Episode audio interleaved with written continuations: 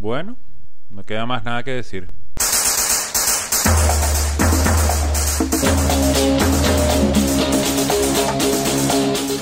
Welcome to Miami.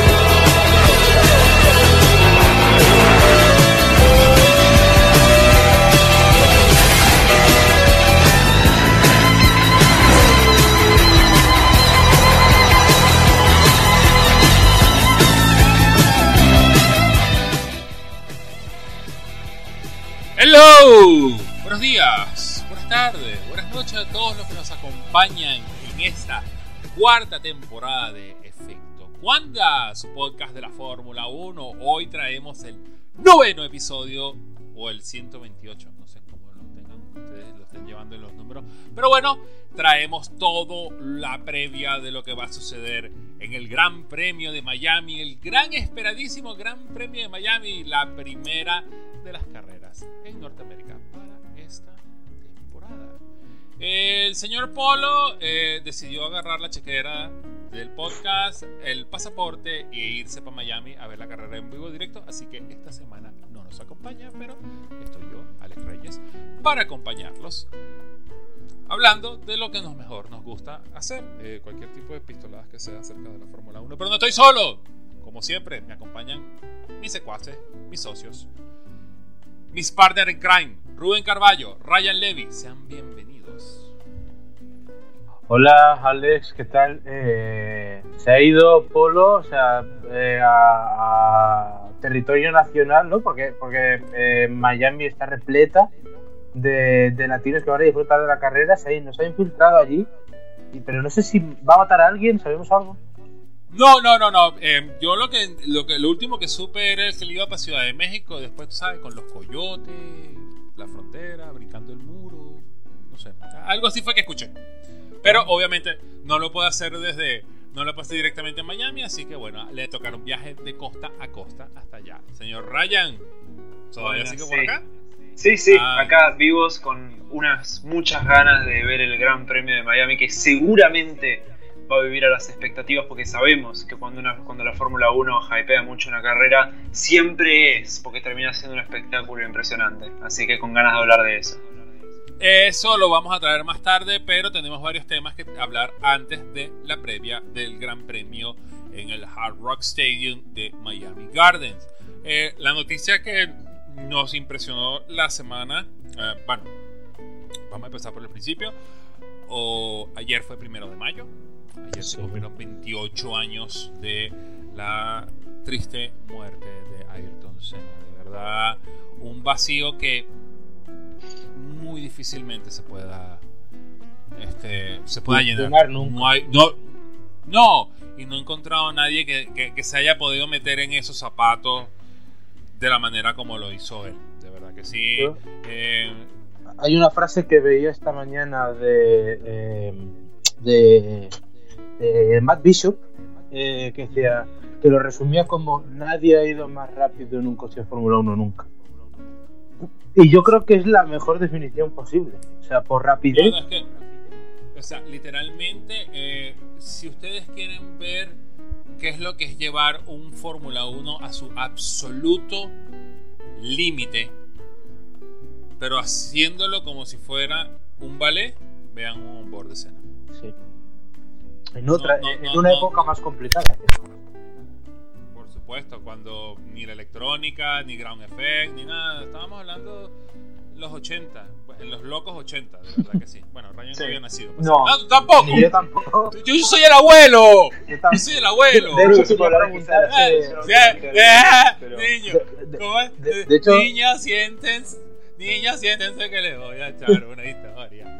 Yo, quería justo preguntarte, porque eres el único que le vio en directo de los tres, ya que yo soy un ultra de Ayrton Senna, pero no he tenido la suerte de verlo en directo, le he visto después todo lo que hizo. Pero tú lo viste en directo y quería preguntar, o sea, ¿qué te llamó la atención en la época? Lo primero. Y lo segundo, ¿dónde estabas ese 1 de mayo del 94? Porque yo creo que todo el mundo que lo vio sabe perfectamente dónde estaba, qué hacía y cómo se enteró si no lo vio. Bueno, eh, ¿qué me llamaba a mí la atención de escena? Eh, literalmente lo que dicen todos. Un estilo de manejo que era fuera del otro mundo. O sea, yo venía de ver correr a pilotos como Nigel Mansell, eh, venía a correr pilotos como, bueno, Nelson Piquet. Tu querido Villeneuve. Eh, eh, no, bueno. No a Villeneuve no lo vi, no, no, no, llegué a verlo con vida. O sea, bueno, estaba, estaba entre los vivos, pero tenía como dos añitos nada más y no, no, no, no todavía no, no, no, había pasado. perdóname por haberte puesto de más, lo siento. no, no, tranquilo. Pero literalmente esa, esa primera etapa de la Fórmula 1 que yo empecé a ver en vivo, la empecé a ver vivo con, con Ayrton Senna en sus años en, McLaren. Y, era literalmente cosas que tú creías que eran que no, esto no se puede hacer. O sea, como para terminar de agarrar el DNI mío, o la cédula, como le decimos por este lado de los, de los como en este Woods, y tirarla a la planta baja del edificio. Eh, todo el mundo habla de esa vuelta de segundo y medio que le sacó eh, Senna Pro en Mónaco. Que dicen que es la vuelta de, la vuelta de clasificación más perfecta de la vida. Yo estaba viendo esa sesión de clasificación y no me lo creía. O sea, eh, eh, te quedabas tres horas después preguntando, ¿cómo lo hizo? Y eso es, y eso es básicamente la, la, forma como tú cena te terminas familiarizando con él. Tú dices, no, eso es increíble, eso no lo puede hacer. Pum, viene y lo hace. tú dices, ¿y cómo lo hizo? O sea, y respondiendo a la segunda pregunta, ¿qué estaba yo haciendo un primero de mayo? Estaba viendo el Gran Premio de San Marino. Pero en casa me, Estaba, estaba, tenía 12 años, no, tenía no, 13 años. Estaba en casa, obviamente, eh, para la época, la Fórmula 1, allá en Venezuela, esa carrera fue a las 8 de la mañana. Estaba solo, obviamente. Eh, no, había más nadie dentro de la familia. Y, y, ya yo venía a haber visto la sesión de clasificación de. De Ratzenberger. de Ratzenberger, obviamente, un choque bastante. Porque uno nació en esa época donde ya la Fórmula 1 era relativamente segura. No eran los 70 donde había un muerto cada 5 carreras, cada 6 carreras. Pero un nombre de tanto peso como lo fue Ayrton Senna, verlo ahí salirse, obviamente lo que recuerdo es la toma de, desde Villeneuve a Tamburello y Senna rebotando de la pared y, y, esa última bocanada, no, o sea, eh, obviamente los fríos, el frío que me baja por el, espinazo, todo eso, uno pensando, coño, ojalá esté bien, que no haya pasado nada. Y bueno, después enterarse de, que haya fallecido en el hospital mayor de Bolonia. Entonces, bueno, eh, obviamente mucha pesadez porque no tanto, no tanto por la pérdida de un ser humano, sino un ser humano tan excepcional en un deporte donde estaba en el límite y bueno, siempre vendrán las conversaciones de qué hubiera pasado si sí, qué hubiera pasado si no, qué hubiera pasado por muchas cosas. Uno nunca cree que, que... puede pasar. Exacto, lo que uno lo que me y menos un, eh, eh, es, la, es lo que le dice mucha gente que, que vio eso. Y yo, yo lo que no me termino de creer es que le haya pasado algo como a él. Claro, sí, sí, sí. Si le pasa a alguien, no le va a pasar a él. Es como decir. Sí. Son intocables. O sea, Exacto, ¿no? Y, los pones como unas deidades, ¿no? son dioses, eso no, eso no le pasa a ellos y ahí es donde te, das cuenta que, llámese, llámese Senna, llámese Vettel, llámese Hamilton, Verstappen, Ricciardo, todos son seres humanos y todos están al límite de lo posible que pueden hacer y cuando se va Ah, no, Fernando Alonso es otro. No, por eso. No, Fernando es otro. Bueno, eh, Fernando después de ese golpe de Australia eh, terminó diciendo: Yo soy de, una deidad.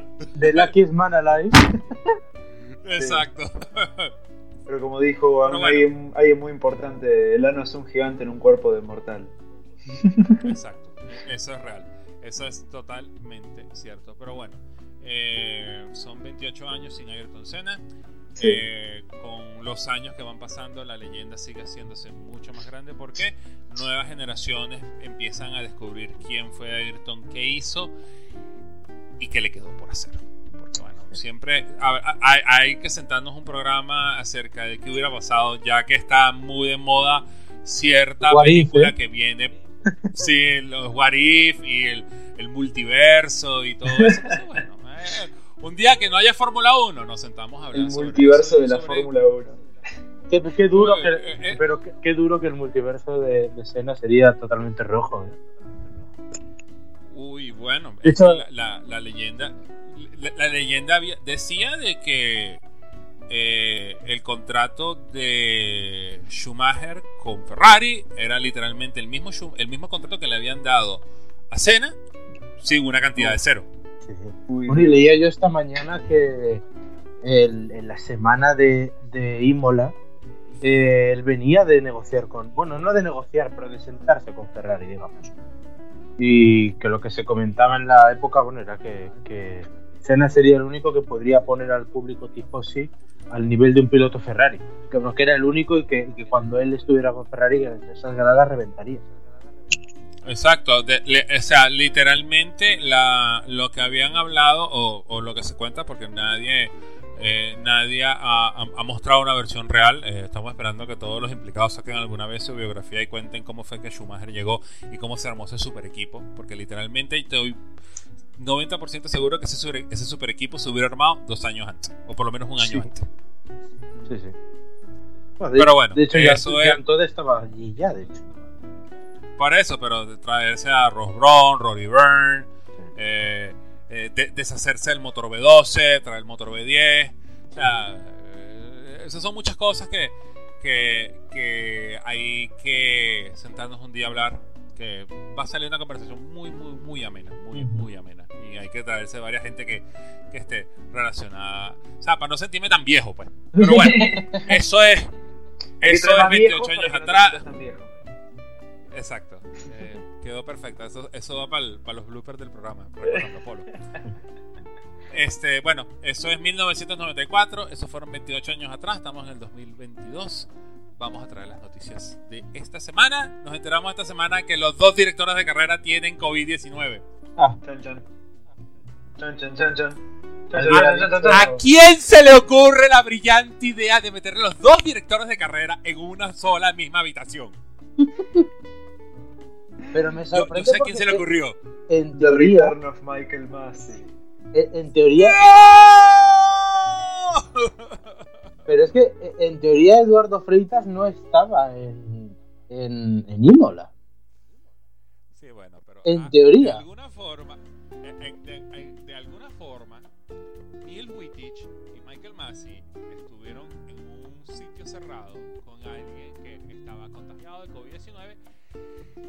Terminaron los dos con COVID-19. O sea,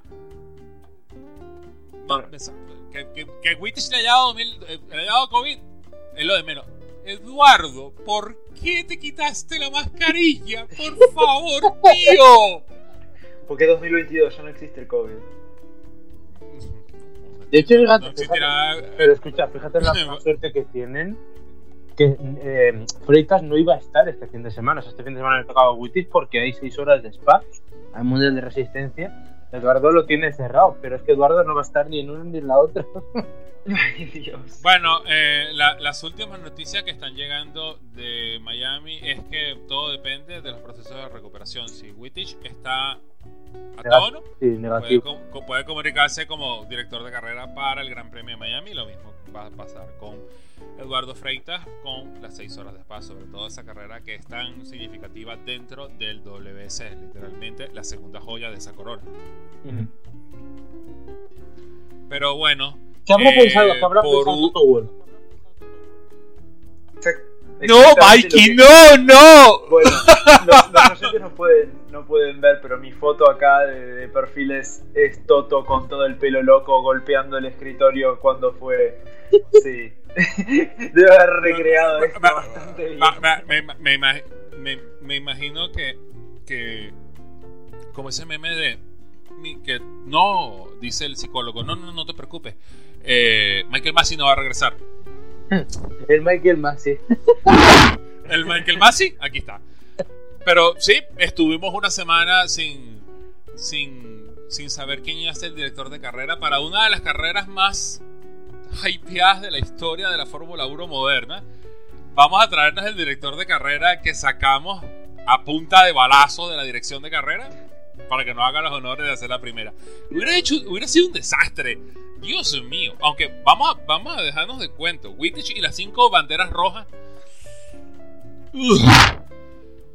No, no, no, ¿No te gustó? la bandera roja fue demasiado. No, fue demasiado temprano la bandera roja de Magnus, en Dios mío. A ver, eso, eso puede ser, pero eso lo hacía Masi también, ¿eh? Sí, no estamos diciendo que eso, pero... Masi está bien, estamos diciendo lo que hizo el otro no, también pero, está mal. Pero, pero, pero incluso antes, ¿no? Pero me refiero, o sea, sinceramente, o sea, prefiero que pequen de bandera roja a, por ejemplo, hacer lo que hizo Masi. ¿Os acordáis con la grúa que, que, no que la dejó en bandera amarilla? Masi, ah, lo, bueno. lo, lo hizo mal y también lo hizo mal por lo, hizo, hizo mal por las dos razones. Qué grande eh, Masi. Eh, Consistentemente terrible. Bueno, eh, yo vi, vi, muchas críticas a las cinco banderas rojas, pero sinceramente, o sea, si el precio a pagar de la, de la grava es tragarnos 80 banderas rojas como si son 81, ¿eh? O sea, yo aquí a, tope, a tope con Newswood. Sí, bueno, ah, eh, hay, un público definido y, está diferenciado acerca de cómo se fue el tratamiento de esa sesión de clasificación.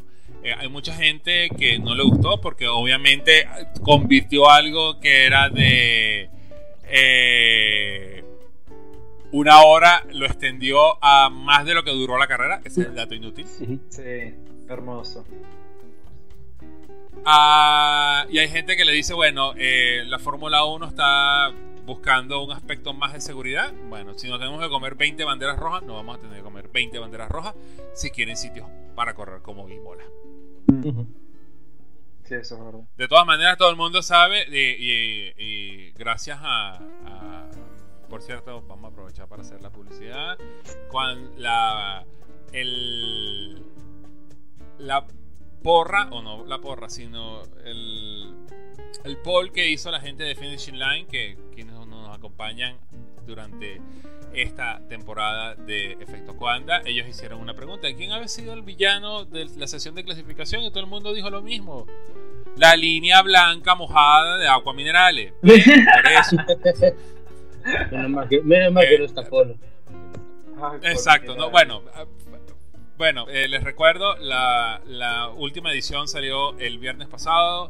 Eh, muy buena reseña acerca de lo que sucedió en el Gran Premio de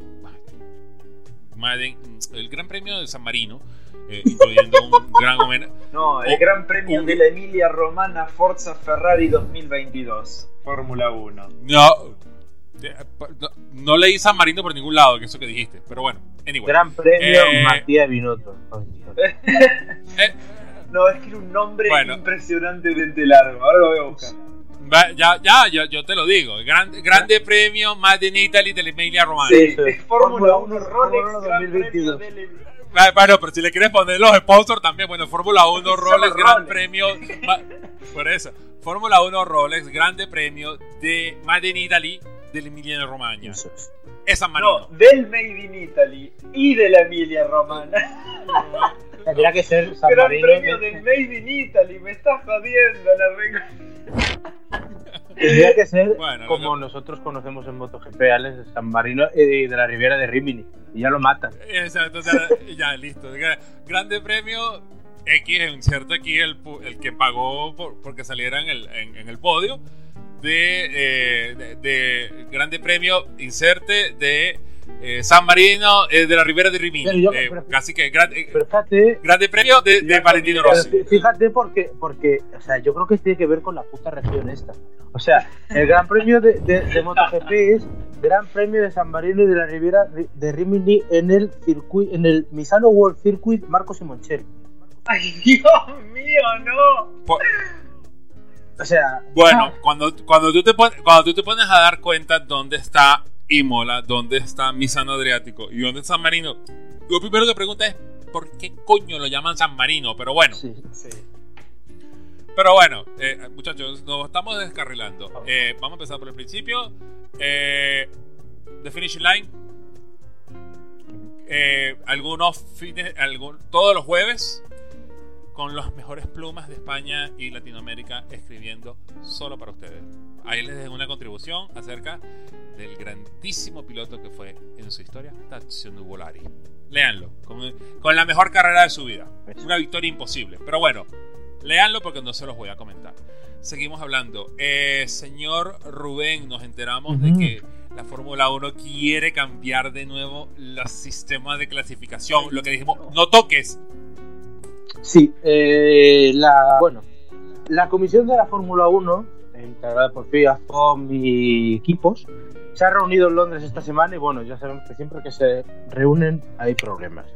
Porque cada vez que las cabezas de ¿Cuándo, va a ser el día de que ellos se reúnen solamente para tomarse unas guines? Bueno, ya, ya, ya, ya, lo hicieron en Imola, en la cena esa, que no invitaron a, a Mike eh, eh, ¿Quién recogió esa cuenta? La, la FIA, eso, eso sabes con qué se paga. Yo creo que esa cena es el bote de las sanciones económicas. O sea, la, FIA, paga con eso el, bote.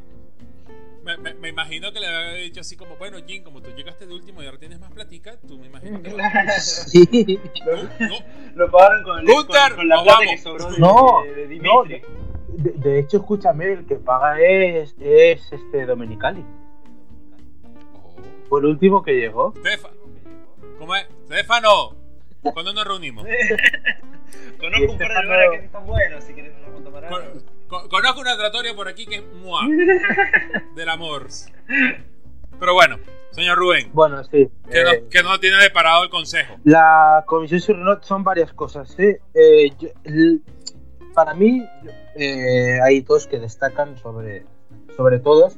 Eh, la primera, sin duda, es. Eh, bueno, quiero ir a lo último, lo de la clasificación. La primera es que, en principio, vamos a tener seis carreras al sprint para 2023, algo que ya se había hablado este año. Eh, de que ellos querían tener seis, pero que no se pusieron de acuerdo por tema económico y tal. Aquí vamos casi por el mismo camino, porque los equipos están de acuerdo en que haya seis carreras, la FOM también, pero la FIA dice que no hay o sea, no, ha habido unanimidad para aprobar esto. Es la idea que tienen, o sea, la propia FIA lo dijo en su comunicado, pero eh, dijeron literalmente, eh, la FIA todavía está evaluando el impacto de esta propuesta en sus operaciones en pista y en el personal, y proporcionará su opinión a la comisión, lo que quiere decir que quieren dinero. Básicamente, o sea, para no hacernos un lío, quieren paz. Y todavía no se ha puesto, pero... Encima está el tema de que no solamente quieren 28 carreras, sino que quieren que sean sprint, algunas más. Entonces, nada, otro día más de carrera y para todos los equipos que están con muchas ganas de seguir dando vueltas por todo el país sin ir a su casa a ver a sus familias. por todo el país, por todo el tanto, Exacto, no tanto ese aspecto, sino el aspecto de que eh, el primer intento el año pasado dejó como un sabor de boca así como Ok, ok. Sacando Brasil, que bueno, nos dio una masterclass de manejo de, de, Lewis Hamilton y eso no lo, no, lo podemos negar. Pero el impacto está como, ok, este año vamos a subir la cantidad de puntos. O sea, yo lo veo así como que todavía están como ensayando como para decir, sí, vamos a subir los 6. Sí. Porque pienso que esta es la solución que nos hace falta. Pero te digo una cosa, hay un problema con eso atendiendo a Imola, fíjate que yo era de los que pensaba, digo, si, si, si subes los puntos, yo creo que habrá más emoción. Incluso si sube las vueltas, que yo creo que a lo mejor sería el siguiente paso, no dejarla en 21. Pero Imola para mí fue más un fracaso que otra cosa.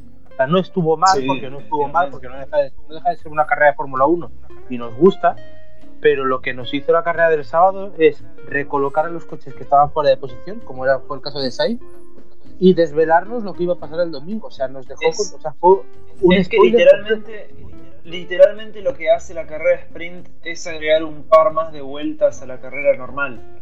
Sí. Es literalmente No, no, no. eso. Eh, eh, eh, eh, yo creo que es más como, como hoy en día. eh, es como, como hoy en día cuando tú vas al cine y ves un tráiler y ves que el tráiler te echa el 80% Sí. de la película. A Marvel. Literalmente. eh, literalmente eso es una carrera sprint.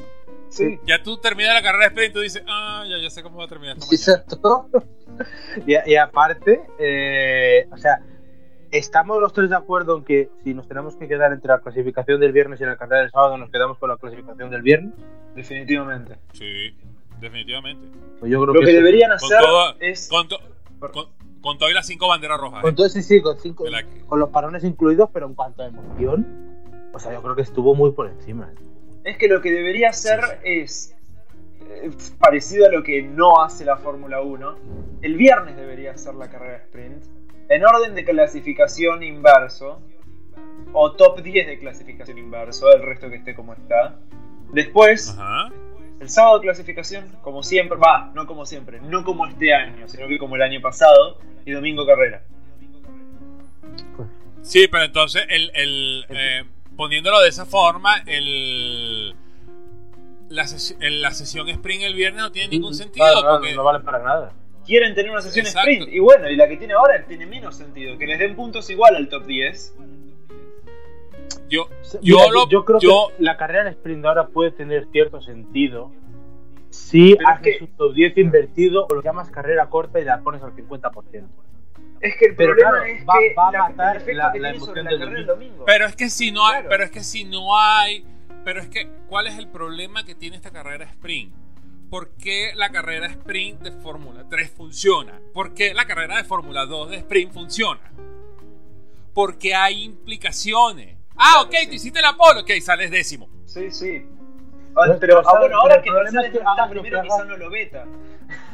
Es que, sa- ¿sabes lo que pasa? El- hagas lo que hagas tienes un problema, porque si tú haces una carrera corta en vez del 25%, la haces al 50%, ya le estás restando mucho más Sí. al valor añadido al Gran Premio, porque si haces con un 25% te está contando la película, imagínate con un 50%, eso no tiene ningún sentido. Lo único que sería que hubiera un accidente, como el Pérez el año pasado, me acuerdo, en la primera Silverstone, y que te recoloque todo, y que te dé emoción, pero tiene que haber un accidente de eso. E- Eso por un lado. Por eso, Pero, pero si eh, le haces el top 10 inverso, estás haciendo una parrilla para el domingo muy rara. Que realmente no deja de ser emoción eh, muy artificial, quiero Es que no debería Mm. haber carrera Claro. y listo. Es Claro, que- exacto, pero es que, pero, claro, es que todo debería ser con cierta naturalidad. O sea, lo que menos necesita la Fórmula 1 hoy en día es traerse todo lo que no puede funcionar de la NASCAR y vamos a transformarlo de una forma para construir emoción artificial. Sí. Claro, Camino que empezó más. por, por eso, pero, pero ¿por qué si funcionan en fórmulas pequeñas? Porque ahí es donde tú ves el talento. Claro. Pero aquí Ok, ya, ya sabemos bájate- que, bájate- bájate- ba- bueno. El 90%. sí. Exacto, tú vas. Por eso, vas a tener un Leclerc saliendo de P10 y que va a terminar ganando la carrera sprint. Pero coño, por lo menos la sudó. Sí. Yo, yo no lo que quiero es una carrera sprint donde el viernes decidan de que Leclerc, eh, bueno, iba a decir Hamilton, pero ya este- ese no vale. Eh, Leclerc, eh, Verstappen, eh, Pérez o el que sea, sale en pole y lo que tengo el sábado es una marcha militar. Se- Adiós y nos vemos mañana. No sé, yo, yo creo que se están equivocando. No, yo lo que creo es que esa idea de la carrera sprint todavía están metiéndolo así, to- todavía están metiendo la cara en el horno. Ah, ya está lista. No, hermano, eso le falta como una hora todavía. Cierra esa vaina y vamos a seguir cocinándola. El tema, pero el, tema el que- tema es si, si ese horno acaba, o sea, acaba calentando la, la- el bollo, porque fíjate que yo era de los que pensaba. Y, lo, y lo- lo pensaste el otro día, hasta el sábado pasado, digo, esto a lo mejor tiene una salvación y puede ser interesante, pero realmente si lo piensas en frío, mm, es que no tiene solución buena. Quiero decir, todas van a tener su lado malo. No, es que lo estamos pensando una semana después de la carrera sprint y todavía le sigo sacando cosas como que no sirve. Y sobre todo, ¿sabes, cuál es el problema también? Que el sistema de clasificación tradicional es perfecto. Es que sí, muy bueno. es lo mejor que tiene la Fórmula 1 hoy ¿Estamos en día. hablando tradicional de este año o del año pasado? Mm, ¿En qué sentido? Eh, y porque las modificaciones que hicieron, claro. De los neumáticos, está hablando de que tú. ah, lo que, lo que vamos a contar ahora. No, no, no, no, no, no, Lo que hay este, este año ya no. Onda, los neumáticos de la Q2 no van para empezar la carrera. Ah, no, ah, bueno, no, bueno, pero eso, eso es casi, fíjate que eso me parece casi circunstancial. Lo de, lo de, lo de, fíjate que a mí me gustaba el, esto de que tú acabes con Q2 en unos neumáticos y tengas que hacer la carrera, empezar la carrera con eso, a mí me gustaba. Pero igual, me, refiero, me refiero formato Q1, Q2, Q3, el formato que tenemos es de 2006. No, no, eso, eso, ah, okay. eso es perfecto. el, el, lo que estaba hablando, lo que estaba hablando Ryan era lo de la, sí, del cambio, la libertad del neumático. Por cierto, hay un tema antes de pasar a lo, de, lo del sistema de financiación del año que viene, porque hay pilotos a los que les han preguntado esta semana. Eh, claro, a algunos no les ha convencido la carrera de sprint, porque por ejemplo Russell el otro día rajó diciendo que era una procesión, con muy buen criterio, por cierto. Eh, y claro, les han preguntado, oye, si no tenemos el sprint, ¿qué se puede hacer? Ya asumiendo como que el sistema de clasificación tiene que cambiar por cojones. Eh, y le preguntaron, eh, en vez de eso dijeron, oye, ¿y los duelos en la Fórmula E? Y... ¡Uy! La mayoría, o sea, no... he visto ningún piloto que haya elegido los duelos, ¿eh? O sea, prefieren lo malo conocido, lo bueno por conocer. no, eh, eh, eh, es que lo que menos hace falta en la Fórmula 1 es que vamos a tener un concepto de, de como dirían los estadounidenses, stick and, sport, stick and ball. Ah, vamos a hacer octavos de final, cuartos de final, semifinales y una final. Yo no entendí cuál es el sistema de, de clasificación nuevo de Fórmula E. Sinceramente lo intenté leer y no pude te hacen unos grupos eh, que no son tan artificiales como lo eran hasta el año pasado, en esos grupos horribles de cinco pilotos. Entran los cuatro más rápidos de cada grupo, entonces emparejan el primero del, del grupo A con el último del grupo segundo. Eh, Hacen llave. De final, exactamente. Y entonces el que vaya siendo el más rápido en una vuelta cronometrada, eh, pues es el que pasa que luego eh, lo falsean un poco, o sea, evidentemente no pueden compartir pista a la vez, entonces la retransmisión oficial una vuelta la pone con, con retraso, pero la pone a la vez eh, para que tú parezca que está pasando a la vez, pero realmente no está pasando a la vez. Una vuelta ya ha sido, la otra es en directo. Es one shot qualifying. Sí. No es un one shot qualifying, o, sea, es un one shot qualifying, pero entonces te lo venden así como que, ay, están los dos al mismo tiempo en la pista. ¿Quién es más rápido de los dos? Uy, qué sistema de mierda. es que encima con cosas como la evolución de pista, eso se mierda todo. Sí. Sí. Dios. Mira, mira ¿por qué siempre tratan de cagar la clasificación? No hace falta. Hay que decir que, eh, o sea, televisivamente es un acierto porque tú tienes emoción. O sea, te dan media hora de emoción por la cara que está muy bien hecha. Pero yo creo, no sé si el público de la Fórmula 1, por ejemplo, aceptaría ver una vuelta en directo tan diferido. Eh... que no, y segundo, es que, es una hora de, acción pura ver nuestro sistema de clasificación actual. Es que, es que ni siquiera ni siquiera piénsalo por el sistema de, por, por, por televisión. El que está en circuito como que Ah, ok, lo acabo de, acabo de. No, el otro es más rápido. Sí, sí, sí. Eso parte, claro. Y lo, y lo de la es verdad, mira que el, o sea, es verdad que hay un minuto de diferencia. A lo mejor no te encuentras con mucho, mucha diferencia, pero te las puedes encontrar. No, sí, fíjate cómo pasó lo, lo, de, lo de la lluvia, que se quedaron todos adentro y esperaron a que termine la Q2. Sí, sí. Sí, sí, si de repente a, un, a uno le caen unas gotas en una curva, lo mata. Sí. bueno. Pero bueno, eh, ¿qué, ¿qué, está pensando el Fórmula 1 para el sistema de clasificación para el año que viene? Bueno, este es el otro gran cambio, que es para mí, bueno, es que no sé ni cómo calificarlo. Eh, hay, que, hay que recordar que este año... Agar Brace for Impact. Este año tenemos 13 eh, neumáticos por cada gran premio. Eh, designación a cada piloto, a cada coche, mejor dicho. Eh, bueno, el año que viene la Fórmula 1 quiere probar en dos clasificaciones eh, del año de grandes premios a convenir con el sistema tradicional de Q1, Q2, Q3. Un fin de semana en el que en vez de 13 eh, neumáticos pues es 11. Eh, básicamente para intentar reducir los neumáticos de cara al futuro para la tontería esta de hacer el deporte sostenible como si la Fórmula 1 y sostenibilidad fueran de la mano alguna vez en su vida, que no lo van a ir nunca. Pero bueno, ellos siguen en esta película. El tema es que el viernes actualizaron el reglamento deportivo.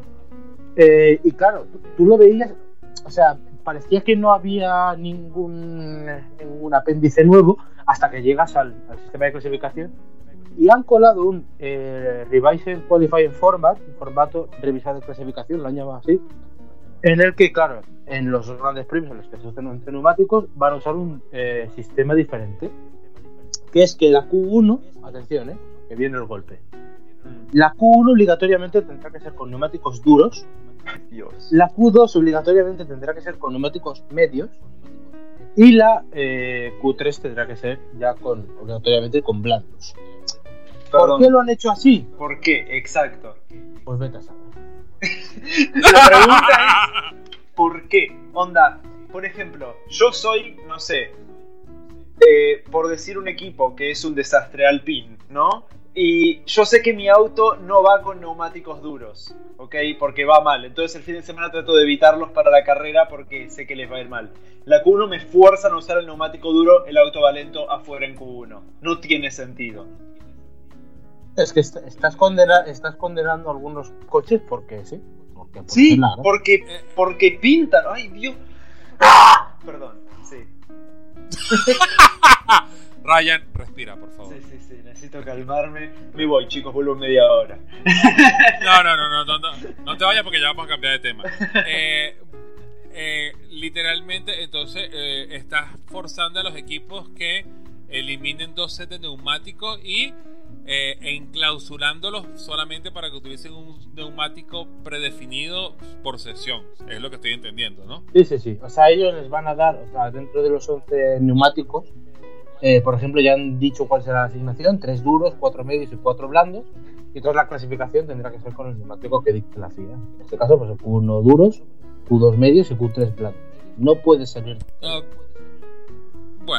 yo a mí no me o le preguntes a, Ross Brown por qué, por qué es este sistema, y digas, why?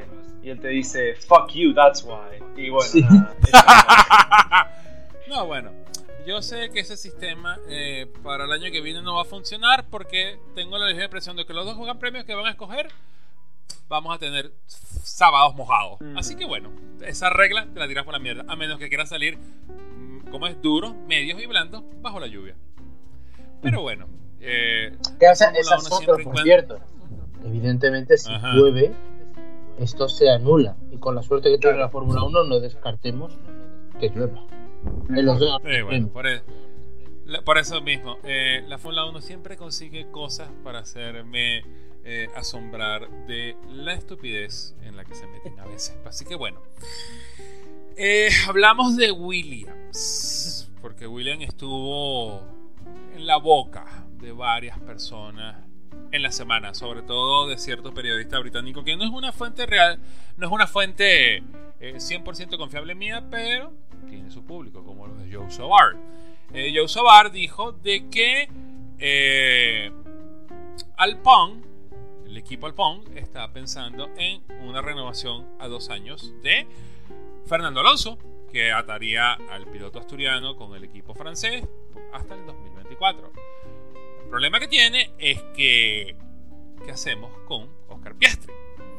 Él dice de que Oscar Piastri podría terminar en Williams como un stopgap mientras terminan algunos de los contratos tanto de Ocon o de Alonso en el 2024 para que vaya ganando experiencia en, en la Fórmula 1 ya que Dorrington Capital ya no necesita del dinero de ni Michael Latifi ni de los servicios de Nicolás Latifi. Es más bien, unas declaraciones de Nicolás Latifi diciendo de que él necesitaba llegar al nivel de Albon. Sí, pues, mucha suerte. Sí, yo, si soy sincero, yo creí que Latifi iba a ser mucho, mucho mejor este año. Más que nada por lo que vimos la última parte del año pasado. creo que le puse décimo 14 en eh, el decimocuarto en, en, mis predicciones para esta temporada. Sí, bueno, lo que pasa es que nosotros pensábamos de que por fin Latifi había empezado a engranar con el equipo y es más como ya Russell como que me da mierda porque el año que viene no voy para Mercedes. Sí, literalmente era eso. alguien desconectó. Sí, sí, sí. exacto. Estaba literalmente en piloto automático. No, no, no puso séptimo en ningún momento. Sí, por eso. Eh, porque la otra parte que dice también Savard, eh, aparte de William, es que otra de las cosas que podría hacer sería que eh, se podrían deshacer de Daniel Ricciardo para el 2023 o antes. Hay que recordar que nosotros pensábamos que tenía contrato hasta este año, pero no tiene otro.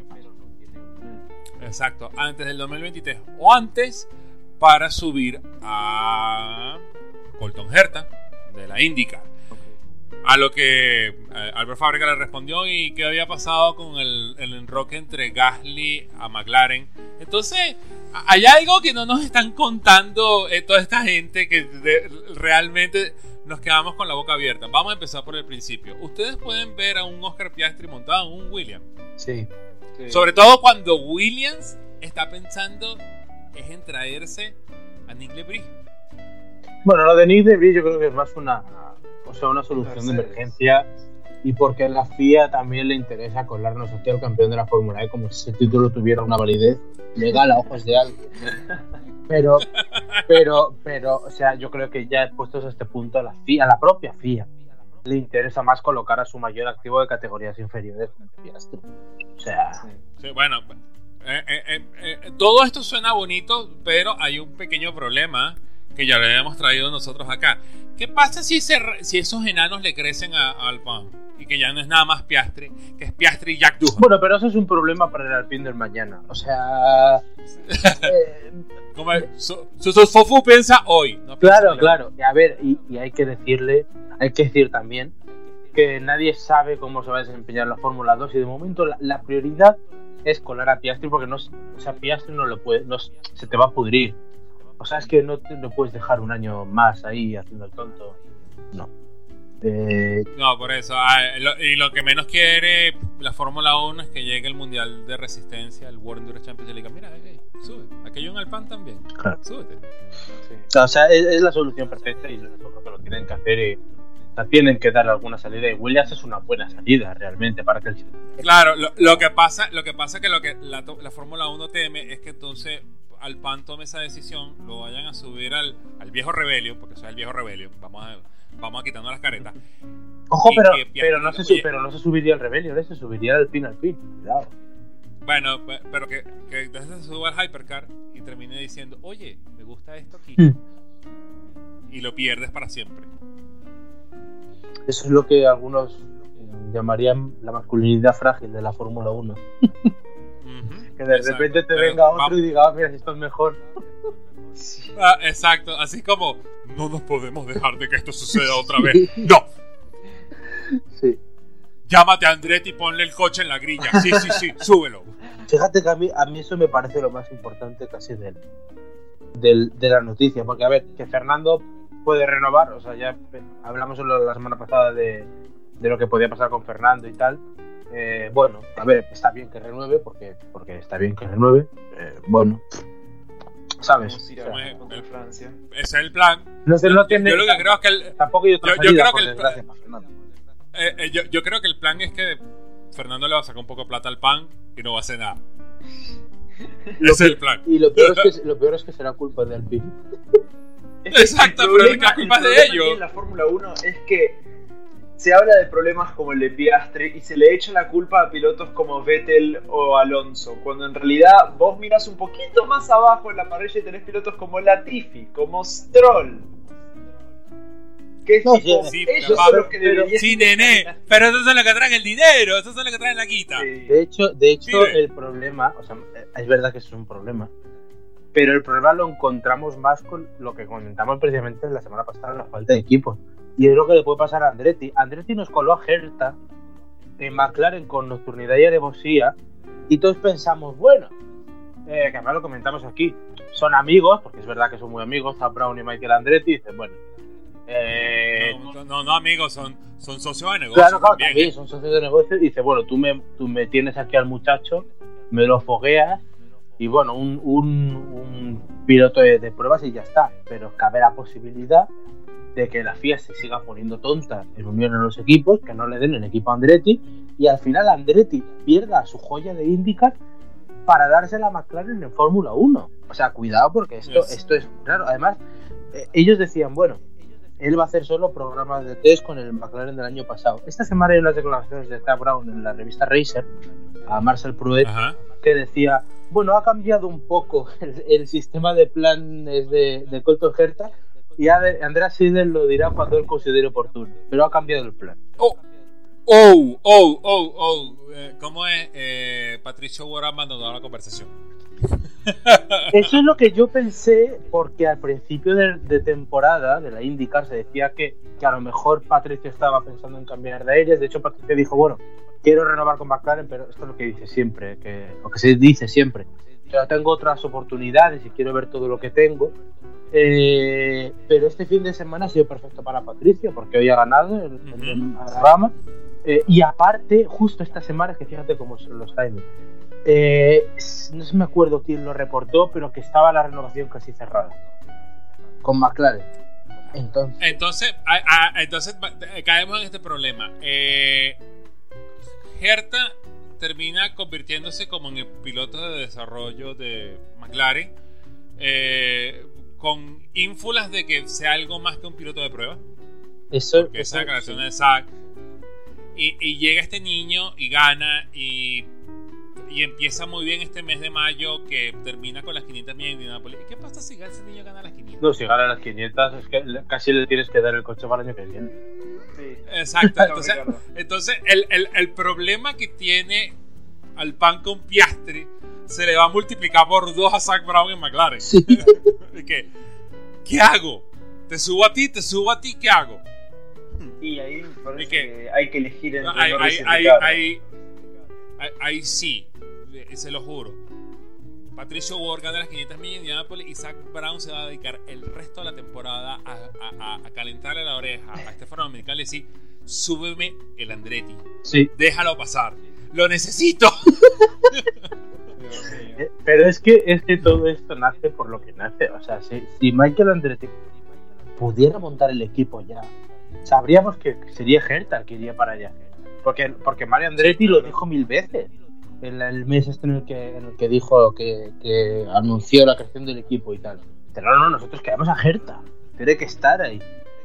Eh, Exacto, pero es que, pero es que cuando, cuando, cuando Mario lo anunció, cuando Mario lo anunció, lo anunció así como, mira, el equipo, la planta, o sea, nosotros vamos a construir el chasis, es Renault y es Colton Herta. Colton Herta, tenemos una base en Indianapolis, de hecho dijo, o sea, se eh, comentó la base, o sea, comentó la, lo, el intento de compra de, por parte de Sauber, de cómo se perdió, de que hubo 48 horas ahí, que se perdió todo.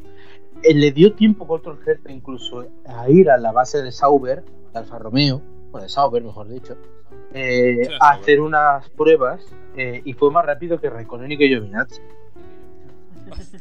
O sea, o sea, es que escúchame. Eh, otro que no le pueden dejar un añito más en la IndyCar, ¿eh? ¿Cómo es? ¿Cómo es? Por eso, eh, la, camisa de un bar en la que se va a meter Zach Brown si, si Patricio Borg gana las 500. Porque, Dios mío, va a decir, por favor, pueden subir al Andretti. Y, y, su, Fofu va a decir, sí, sí, sí, lo necesitamos.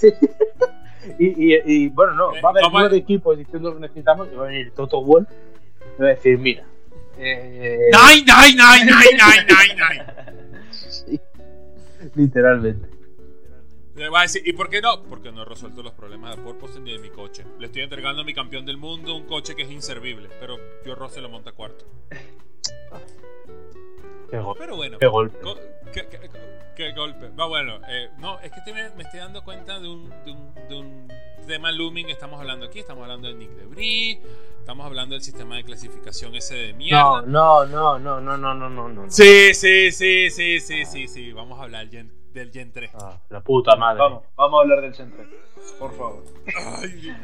a ver, eh, espera, espera. Primero, ¿cuál fue la, primera reacción que, que, que, tuvieron cuando lo vieron?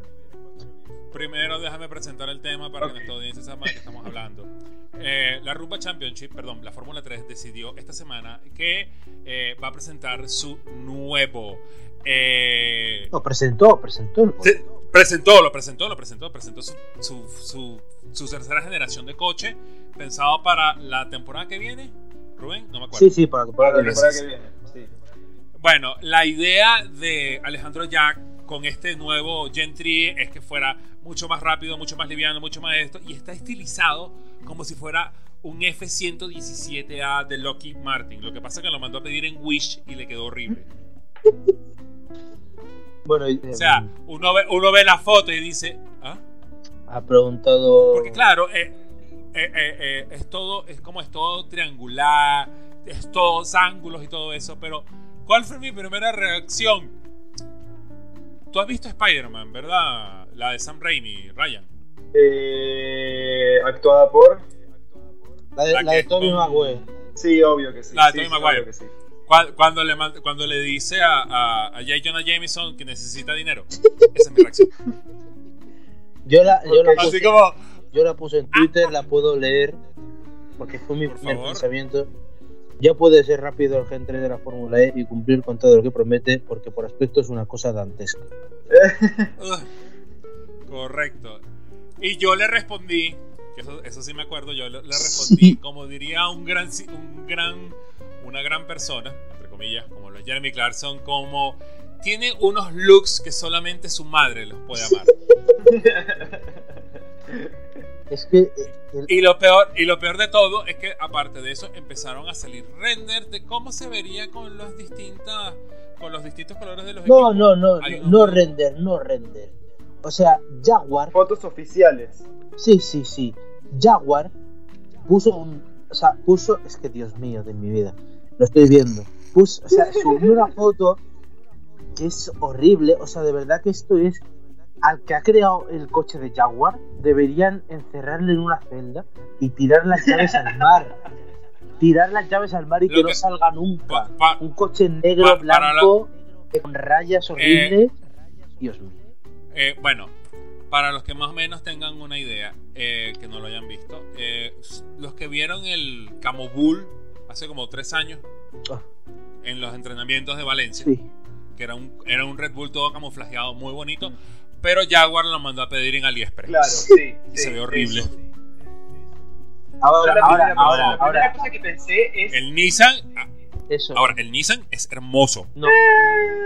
Es, a mí me gusta. el diseño es lindo, el problema es que es la plataforma, la misma plataforma. No, bueno, pero, pero por lo menos enmascara un poquito de que el coche es una mierda. Para mí todo lo se ve como una mierda. Acentúa. Porque. No, a, a mí me parece que eh, eh, la única forma para que ese Gen 3 funcione tiene que ser con color. Tú te vas con colores muy radicales y le ves todos. Pero que sean colores claros, pero que de costado sea negro. Porque el hecho de acentuar la cuña. onda, yo lo, vi y lo primero que pensé es. Ok, esto, esto es mentira, esto es, un, esto es un chiste. Y después me metí y vi que era la cuenta oficial de la Fórmula E de Twitter. No, no, no, no, por eso, a mí me gusta sobre todo con esa declaración de cerezo en primavera, de la flor de cerezo, muy bonita, muy bonita, muy japonesa. Pero claro. Eh, a ver, hay eh, que partir de la base que, que, el coche es literalmente una nave imperial de Star Wars. Porque es literalmente eso. Entonces, sí, literal, literal, literalmente Alejandro Jack le dijo a los diseñadores: Quiero algo que se parezca a un F-117. No, lo que podemos hacer es, es el, el, de Star Wars. Bueno, hazlo. Bueno, dale en ese, en ese diseño tan horrible, o sea, yo creo que ningún livery va a quedar bien. Pero es que. el tema. Eh, a mí el de Nissan, aunque pueda parecer bonito, o sea, es bonito, pero ¿no os parece hortera? O sea, yo, yo para los diseños de coches tengo, esto se lo pondría Eddie Jordan en una camisa. La respuesta en este caso para mí es no. Sí, para yo creo que bueno. Bueno, literalmente la Fórmula E hizo con el Gen 3 lo que realmente estaba buscando, de que todos habláramos de él. Bueno o malo, pero estamos hablando de él. Sí, ahora todo el mundo sabe que hay un nuevo Fórmula E. Y no, la, la, Fórmula E desde luego es experta en eso. No, hace falta que lo jure. No, y, que después nos enteramos de que hubieron varias manos involucradas en el desarrollo. Estuvo Tío Purcher, que después puso en su cuenta de eh, oficializó en su cuenta de Instagram de que él había sido uno de los pilotos seleccionados para hacer la prueba, que había sido bastante divertido. Coño, Teo, súbete un Fórmula 1 y después bájate un Fórmula E. para decirme que es igual divertido. A ver qué te parece lo bonito. Pregúntale a Toffel. Sí, sí, sí. Por cierto, Toffel. Mercedes se acordó cómo ganar, porque ganó el IPRIX de Mónaco. Ah, bueno. lo único que se equivocaron de categoría, pero sí. Sí, bueno, pero. sobre todo una Mercedes que va de salida. Y, otra diferencia, que la victoria en el, el Prix de Mónaco no le importa a nadie. Ah, bueno, por supuesto. Eh, eh, todo el mundo, hay una foto muy, muy cómica de, de Charles Leclerc asomado desde el gimnasio, así como, ¿qué coño están haciendo allá abajo? Ah. ¿Qué son estos, estos jueguitos? ¿Qué, es esto que está, ¿Qué es esto que está sonando? No sé, pero bueno, yo me regreso. ¿Cuándo traen los autos de verdad? Pero, eh, en, en, en, un, en un mes. Pero antes de llegar a Mónaco, y eso le molesta mucho al señor Rubén. Tenemos que, tenemos que hablar de el Gran Premio de Miami. Vamos a entrar en la previa del Gran Premio de Miami. Vamos. Eh, la, la, pregunta es la básica. ¿Es el Gran Premio de Miami el Gran Premio más overhypeado de los últimos 15 años? Sí. sí.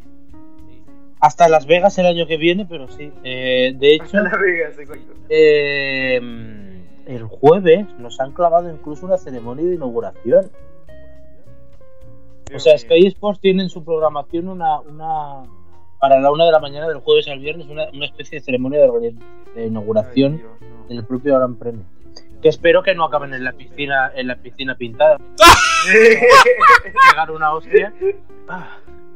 Eh, es que eh, para que la gente más o menos entienda eh, el Hard Rock Stadium que es donde literalmente está el layout del circuito está como a 25 no está como a 10 kilómetros de la playa y ellos decidieron que iban a crear una marina falsa hacia el estilo de Mónaco. Ellos, tenían, que meter yates allí, porque por visión les pone mucho que haya yates.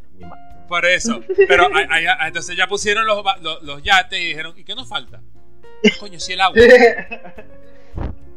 Pues han puesto los yates, pero claro, los yates. Eh, además es gracioso porque las, en las em, animaciones 3D literalmente se veía eh, se veía agua ellos habían puesto agua, pero claro, luego al llegar vimos que eso no había agua, que era, era, era, era suelo.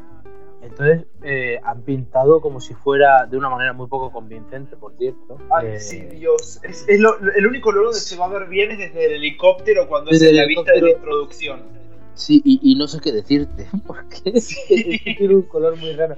Además, a mí me. Eh, bueno, he visto. Sí, y he visto en Twitter una, una comparación a cuando en Mónaco pusieron una foto del mar en vez de mostrar el mar. Ay, sí, sí, la vi. Dios mío, la, la pared, la pared falsa. Sí. Eh, ¿Cómo es la, la, pared falsa de, de Le Portier, ¿verdad? De Le Portier, sí. Ay, Dios. Ay, Dios. Tú sabes cuando nosotros nos enteramos dando cuenta de que eso era una pared falsa, cuando se volteó Pascal Verlaine. sí. Que, la, toma del helicóptero y todo el mundo pregunta, ¿y eso por qué lo pusieron ahí? Si el mar está ahí. Sí, sí. O sea, tú vas a poner una foto del, mar cuando tienes el, mar. Exacto. La fórmula es un, mundo maravilloso. no, la Fórmula 1. La Fórmula 1, ¿qué Fórmula es? No, no, no, no, definitivamente. Entonces, estamos ante uno de los grandes premios más hiper hypeados de los últimos. Mira, yo creo que desde sé qué, qué, referencia tenemos de, de, de, Hyper antes de esto. Eh, hablando fuera del aire, me estaba comentando Ryan Sambor cuando fuimos a correr en. Lo que pasa es que Sambor eh, era un paso lógico. Sí. Y que Sambor, fue, este, este fue, más local, porque ya todos sabíamos que iba a haber 100.000 holandeses borrachos. Claro, el tema es que no lo, lo, lo, lo, mismo, los mismos 100.000 como los mismos 100.000 que van para, para Austria y van para Bélgica y van a estar en Holanda. Lo único que, bueno, aquí sí se pueden callar a todas las Heineken que le dé la gana. Pero. Yo, para, para, para mí. De, de, de, hype, de, sub, de hiper hypeado. Para mí, los dos americanos últimos que han entrado. Yo recuerdo que con Austin había mucho, mucho hype, pero el que pegó fuerte en, el, en, en general, yo creo que fue México. ¿eh? Yo me acuerdo en México hubo una promoción bestial, que si el Forosol, que si el, eh, nos hablaban de, de, si iban a mantener el óvalo, si no lo iban a mantener. Eh, claro, lo que, lo que, lo que, lo que fue tanto en México en esa vez era que, bueno, era el retorno de México, sí. que, que siempre había sido una carrera buena y que se había perdido por muchos años el calendario. Pero, pero lo de Estados Unidos, claro, ahí estuvo mucho la mano metido Red Bull, que ellos corrieron con, me acuerdo que corrieron con David Coulthard cuando todavía ni siquiera había asfalto en el circuito. Creo que lo hicieron ahorita de nuevo, pero con Checo Pérez en, un, sí, de, mini comercial de 11 minutos. Como si fuera de Nueva York a Miami. sí. Porque sinceramente Christian Corden le dijo, nos vemos en mayo y él entendió, nos vemos mañana. Sí. O sea, es el, es el, es el corazón de todo el comercial. Pero yo creo que es más como. Mm, coño, yo me atrevería a decir ese hypeo de cuando empezamos a ir a, Oriente Medio. Bahrain, eh, Abu Dhabi, sobre todo porque eran sitios desconocidos. Pasa que esos no tenían hype, eso lo que tenían era mucho escepticismo. Pero la, Fórmula 1, eh, cuando dijo, bueno, vamos a abrir la puerta al Oriente Medio, ¿sabes, cuál, ¿sabes cuál puede ser la otra? Singapur. Mm, es, sí, esa sí, porque claro, era la primera carrera de noche. Claro. Sí, sí, sí. Ah, más o menos en ese aspecto, eh, cuando, cuando entró Singapur en el 2008. Sí, 2008. Sí. En el 2008, claro, eh, no tenía ese no tenía ese empuje de social media que, que, ahora sí tiene el Gran Premio de Miami. Sí. Entonces, estamos ante el que. ¿Cómo es? Estamos ante posiblemente el que sea el mejor Gran Premio de la temporada. Que será el peor. O será el peor. Porque aparte de eso, eh, el circuito no es. O sea, no es así como eh, no es así como Jeddah, pues que tú dices, bueno, es correr dentro, que ni siquiera es correr dentro de un callejero, es correr dentro de una guillotina. O sea, no, tiene así como un, aditivo de, bueno, sí, esta carrera puede ser buena, sino lo que están vendiendo literalmente es lo externo. Pues estás en Miami, eh, vamos a tener una bahía falsa, una marina falsa, eh, vamos a pasar por el Hard Rock Stadium, que por cierto me enteré que lo de lo de la gente peleando porque no hay un Gran Premio de Miami no es de ayer. No, no, ya tiene, tiene 40 años peleándolo entre IndyCar y Fórmula 1. Sí, sí, sí. Así que bueno, no importa, subiendo por la I-95 hasta un Daytona International Speedway que pueden utilizar y ahí nadie se va a quejar. Pero bueno, bueno señores, porque le he dado muchas vueltas a esta vaina. Lápiz y bolígrafo en mano, estoy, saben que estoy escribiendo, ¿no? Predicciones. Ajá. Así que, bueno. Pole, vuelta rápida y ganador del primer Gran Premio de Miami de Fórmula 1. Y vamos a agregarle un, aliciente quien gana la Copa Mercedes. ¿Y el podio no? Sí, sí, sí. Ah, bueno. Pues yo, Bueno, señor Rubén. Eh, Vale.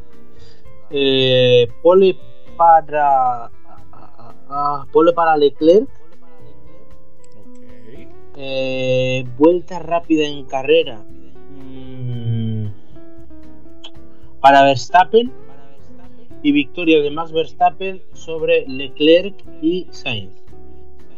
La Copa Mercedes la gana en este caso Hamilton. Ok. ¿Sabes por qué si te paso la apuesta de Sainz? Por una razón muy sencilla. Aquí no hay grava. Aquí no hay grava. Aquí no hay grava. Y aquí Hamilton lo pongo en la Copa Mercedes, señor Levy. Eh, pole de. ¿Eh? saque sus predicciones. Sí, sí. Haga su consulta, el tarot. Pole de Leclerc. Vuelta rápida de Pérez. Podio Leclerc Verstappen, Vélez, Copa Mercedes, Russell. Ok, es muy interesante. Aquí ya tenemos el Hamburg del año 2010. Sí. Entonces, y yo, y yo, yo opino que la pole va a ser de Max Verstappen. Creo que eh, si ya Red Bull achacó todos los problemas de la planta motora, se puede convertir en un candidato bastante peligroso. Pero también está el tema de, de, Ferrari, que van a tener no tener más eh, restricciones por el tema de la velocidad de, de, los testeos. Claro. No, por eso, y que aquí no hay, lo, aquí no va a haber bananas voladoras donde decida Charles que va a pasar por encima de ella y sale impune. Sí. Pero a Leclerc le doy la vuelta rápida, ¿eh? Él, va a seguir repartiendo eso como si fueran billetes de 100 dólares. Sí. El podio. Uh, esto es donde está la parte interesante. Para mí el podio va a ser... Yo le quiero poner sabor a este campeonato. Mm. Verstappen, Pérez, Leclerc. Upa. Y la Copa Mercedes para George Russell pienso que Hamilton sigue perdido en ese coche. Mm. Hablando del, del, sabor del campeonato, tengo el dato inútil de la semana. A ver. A ver, ¿cuál es el dato, inútil? Eh, el dato inútil es que este año tenemos eh, dos pilotos con Gran Chelem, Leclerc y Verstappen. Ah, sí. Uy, eso no sé si es bueno. Eh, sí, Leclerc en la tercera carrera en Australia y Verstappen en la última. Las últimas tres veces que dos pilotos lograron un Gran Chelem el mismo año, ninguno de ellos salió campeón. Carlos Sainz. En, 1972 lograron un Gran Chelem Jackie X, que fue su cuarto, y Jackie Stewart. Eh, no, miento, fue Jackie X que quedó cuarto en el campeonato y Jackie Stewart que quedó segundo, ganó el título Fittipaldi. El año 76, que fue el año de Hunt, eh, hicieron Gran Chelem Lauda y Clay Regazzoni y en el año 79, que fue el año de Jody Sector con Ferrari, eh, Jacques Lafitte y Villeneuve hicieron Gran Chelem. Ok, me parece perfecto. Entonces todavía el plan sigue en marcha. Este, y aparte de eso, para agregarle eso, eh, que creo que es la primera vez en la historia de la Fórmula 1 donde tenemos dos, dos Grand Chelem back to back. Sí. Mm.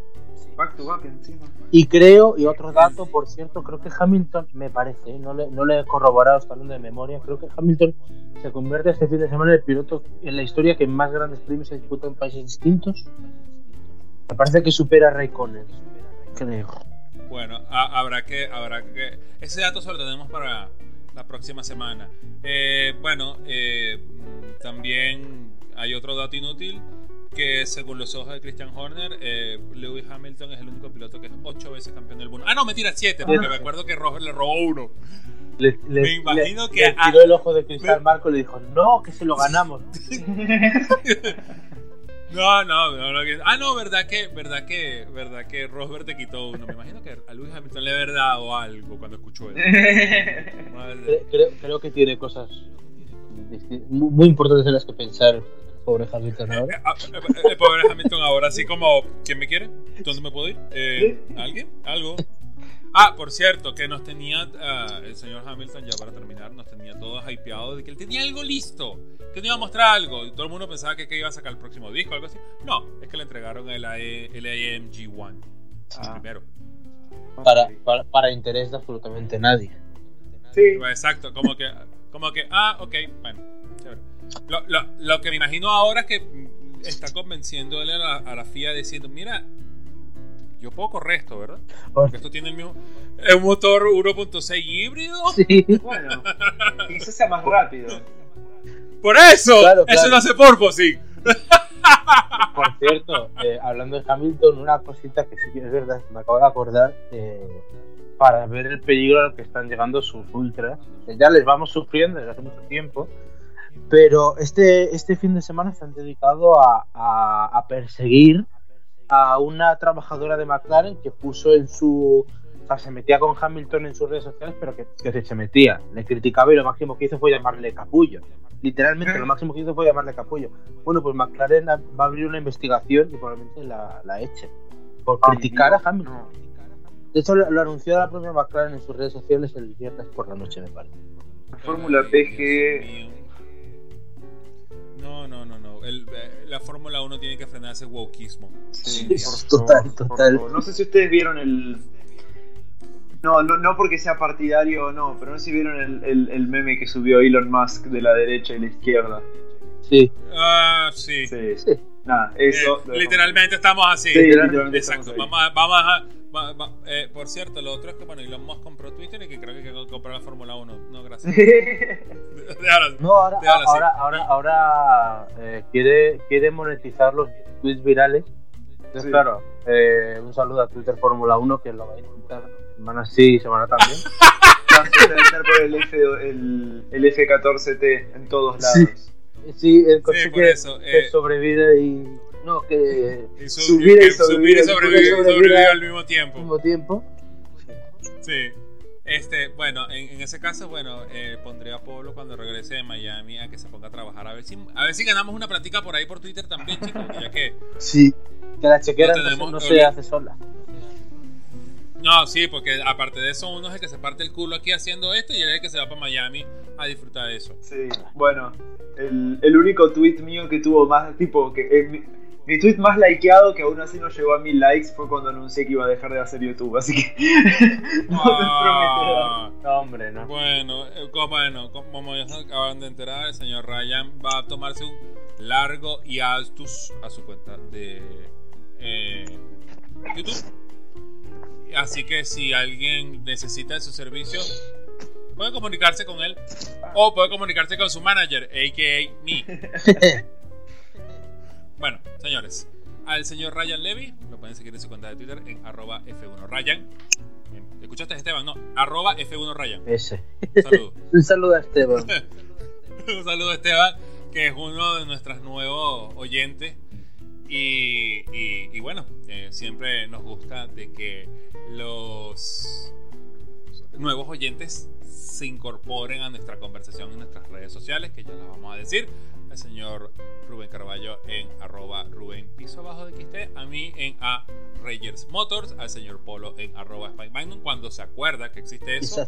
Y, y bueno, lo, tenemos presencia en Twitter, Instagram, en Pinterest. Sí, en Reddit. Pero bueno, en Reddit, ¿en Reddit tenemos? Sí, claro que sí, por favor. Ah, bueno. También nos sí pueden seguir en Reddit hay que abrir una cuenta de coño. y bueno, y el podcast lo pueden escuchar, ustedes saben, por todos los canales regulares: Apple Podcast, Google Podcast, Spotify, Anchor, eh, Radio Maranelo. Un saludo, un saludo a Iñaki Rueda. Por cierto. Hoy no hablamos de Ferrari. No hablamos de. No, mejor, que mejor. mejor no hablar de Ferrari. Sí, bueno. Bueno, eh, eh, chao, Radio Maranelo. Scusi, no hablamos de hoy. Pero bueno. Y y bueno, no me queda más nada que. Sí, por eso. Y no me queda más nada que, bueno, caballeros, siempre es un placer estar con ustedes. Esperemos que para la semana que viene la. Inserte aquí adjetivo de polo, venga a su silla de trabajo, pero siempre me divierte. Este, eh, siempre me divierte con ustedes estar un ratico hablando de lo que es mejor sabemos y de lo que más nos gusta, que es la Fórmula 1. Un placer, Alex, y nos oímos la semana que viene con la carrera más hypeada de la historia. Eh, bueno, esperemos. Para bien o para mal, es la carrera más hypeada de la historia. ¿Ryan?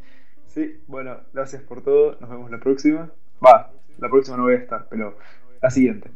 Bueno, sí, sí, pero no, pero sí, pero no. No sé, quizás llego, depende, no voy a llegar a ver el, el Gran Premio en vivo, quizás llego a ver la retransmisión antes de que empecemos a grabar eh, si llego, la, estoy. Si no llego, bueno, nada, me tendrán que.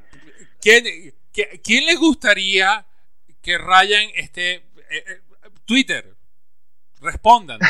¿Quién le gustaría que Ryan esté viendo el Gran Premio que se perdió en vivo, en diferido, mientras estemos grabando el podcast? Porque las reacciones deben ser como que, ¡No, pibe, pero ¿por qué haces ¿Qué te pasa? Pero bueno. Se va a ser mi primera vez que no comento un gran premio en vivo en mucho tiempo. Bueno, y es la, carrera más hypeada de los últimos 15 años, pero bueno. Eh, chicos y chicas, damas y caballeros, gracias por escucharnos. Nos vemos en 7 días con toda la información que nos deje el Gran Premio de Miami. Así que, hasta luego. Chau, chau. Adiós.